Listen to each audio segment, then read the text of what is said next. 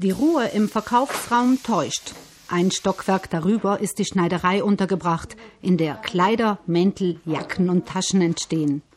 Hier surren die Nähmaschinen, ein Bügeleisen zischt, nebenan werden Stoffe zugeschnitten. Es herrscht rege Betriebsamkeit.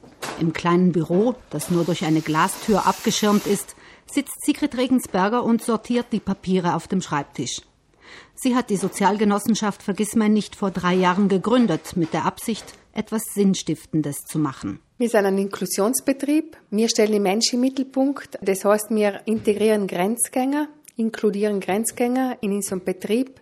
Das ist eigentlich das Wichtigste vom Ganzen. Das sind Menschen, die zwischen normal entwickelt und behindert sein, also so in der Mitte drinnen. Und für die ist es ganz besonders schwierig, nach der Schule eine Arbeit zu finden. Diese Schwierigkeiten kennt Sigrid Regensberger aus eigener Erfahrung nur zu gut. Ihre Tochter Julia ist eine dieser Grenzgängerinnen, die, solange sie zur Schule gehen, umfassend betreut werden, aber nach der Schule am Arbeitsmarkt keine Chance haben, in einer geschützten Werkstatt hingegen unterfordert wären.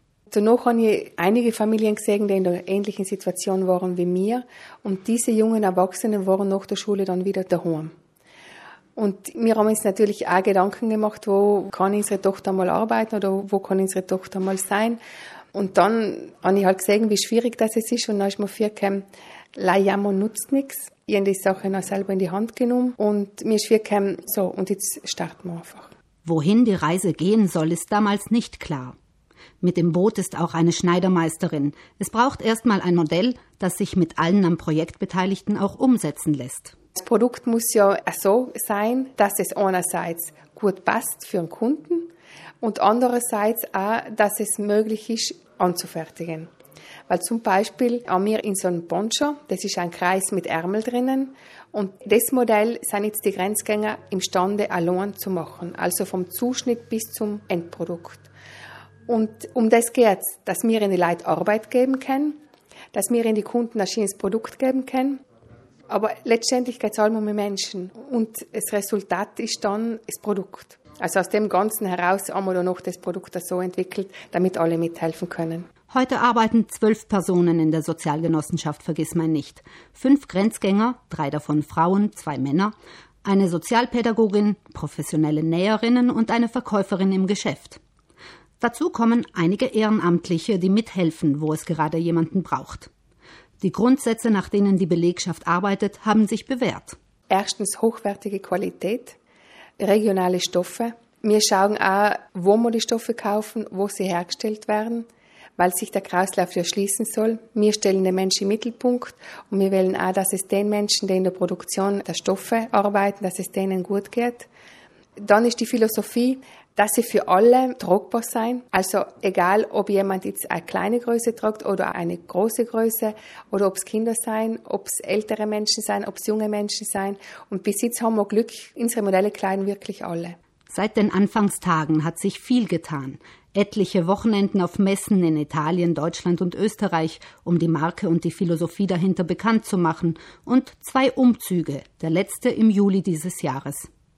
Die Entscheidung dazu hat Sigrid Regensberger lange hinausgezögert, aus Sorge, das geräumige Geschäftslokal im Zentrum von Brunneck sei eine Nummer zu groß für sie und ihre Mitarbeiterinnen.